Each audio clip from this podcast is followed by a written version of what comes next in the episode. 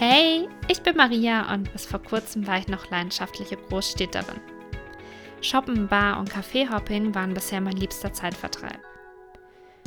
Und nun bin ich in eine Kleinstadt gezogen und in meinem Podcast hört ihr Geschichten über den Alltag in der Kleinstadt, das Ankommen und Entdecken von neuen Orten. Viel Spaß beim Reinhören.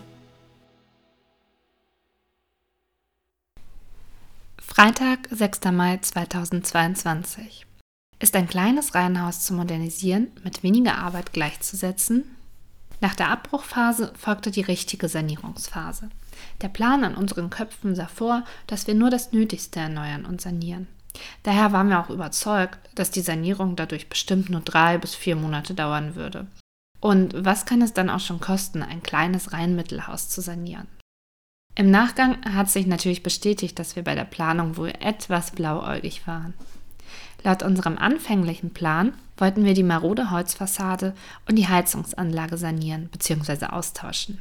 Die Holzverkleidung an den Innenwänden musste dringend raus und wir wollten die Wand zwischen Küche und Wohnzimmer einreißen. Das war ein guter Plan. Nach den einzelnen Gesprächen mit den Fachmännern und Frauen mussten wir den guten Plan um einige weitere Arbeiten ergänzen. Einige weitere ist hier maßlos untertrieben. Die Elektrik musste vollständig erneuert werden, da sie zwar 2002 teilmodernisiert wurde, aber der Elektriker sagte uns ganz ehrlich, dass das nicht mehr den heutigen Anforderungen entspricht und falls damit etwas sein sollte, dann kein Elektriker daran arbeiten darf aus Arbeitssicherheitsgründen. Und zum anderen hatten wir einige Ansprüche an die Steckdosen und Netzwerkausstattung in unserem Haus. Einige hohe Ansprüche. Wo es zuvor nur Satellitenfernsehen und Telefonanschluss gab, sollten jetzt in jedem Raum, teils auch mehrere Leitungen, Ethernet gelegt werden. Und das auf Cat 7 Standard. Ich weiß nicht, wie viele Meter Kabel schließlich verlegt wurden, aber am Ende sind es ganze 26 Netzwerkkabel geworden und das Patchfeld im Serverschrank musste eigens für uns erweitert werden. Auch haben wir mit 30 Steckdosen auf 140 Quadratmetern alles andere als eine Standard-Elektroinstallation. Aber nachdem wir jahrelang in einer Wohnung gewohnt haben, in der das Schlafzimmer an nur einer einzigen Wand von vier zwei Steckdosen hatte, will ich nie wieder eine Wand ohne Steckdose. Da mögen sich die Meinungen auch spalten und einige kritische Stimmen äh, sagen, ja, dass Steckdosen die Wand verschandeln. Aber ich finde, Kabelkanäle tun dies auch.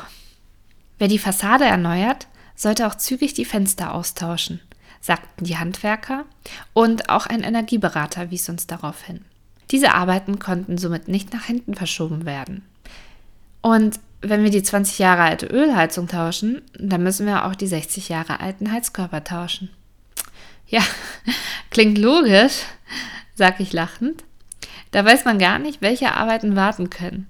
Ja, machen wir doch einfach gleich alles ganz neu, ergänze ich scherzhaft. Allerdings werde ich auch bald merken, dass wir durchaus alles komplett erneuern werden. Bei der ersten Besichtigung mit den Heizungs- und Sanitärinstallateuren schien die Wasserleitung in Ordnung zu sein. Beim zweiten und genauen Blick darauf war aber klar, dass auch die Wasser- und Abwasserleitung und auch die Heizungsrohre erneuert werden müssen. Das Abwasserrohr war schon komplett durchgerostet und es blieb nicht mehr viel bis zum großen Durchbruch im Keller. Am besten auch noch direkt, nachdem wir ihn neu gestrichen hätten. Naja, den Scheiß kann ich nicht gebrauchen, denke ich mir.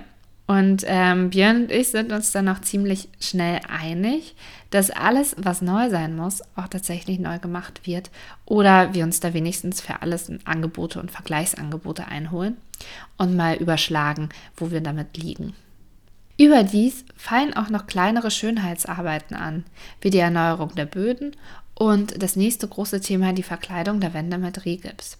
Da wir ein Holzständerhaus haben und unsere Wände auch aus, mm, aus Holz oder einer Art Sperrholzplatten bestehen und die Tapeten und Farben im Laufe der letzten Jahre direkt auf diese Holzwände geschichtet wurden, war es ein Ding der Unmöglichkeit, diese von den Wänden zu kratzen. Daher haben wir dann auch die Wände erneuert. Zu guter Letzt musste dann auch der kaputte Estrich ersetzt werden und weil das Haus am Ende einem Neubau gleicht, haben wir beschlossen, auch alle Innentüren und die Haustür zu tauschen. Also, wer behauptet, dass eine Sanierung einem Neubauvorhaben gleicht, der hat nicht Unrecht. Und nur weil das Reihenhaus klein sein mag, ist es auch nicht mit weniger Arbeit gleichzusetzen. Etwas Gutes hat es am Ende aber doch noch. Die Fassadenerneuerung beim Rheinmittelhaus betrifft nur die Vorder- und Rückseite. Das heißt, da ist durchaus Einsparpotenzial. Und ich finde, ein weiterer wichtiger Punkt ist auch, dass im Gegensatz zu einem Neubau die Wände bei unserem Reihenhaus ja schon stehen und man die Räume begehen kann, sodass man kein ausgeprägtes räumliches Vorstellungsvermögen benötigt und sich vorstellen kann, wie die Räume wirken werden. Einen gewissen Spielraum hat man natürlich schon und kann die eine oder andere Wand öffnen oder versetzen, aber im Grunde sind die Maße schon alle vorgegeben.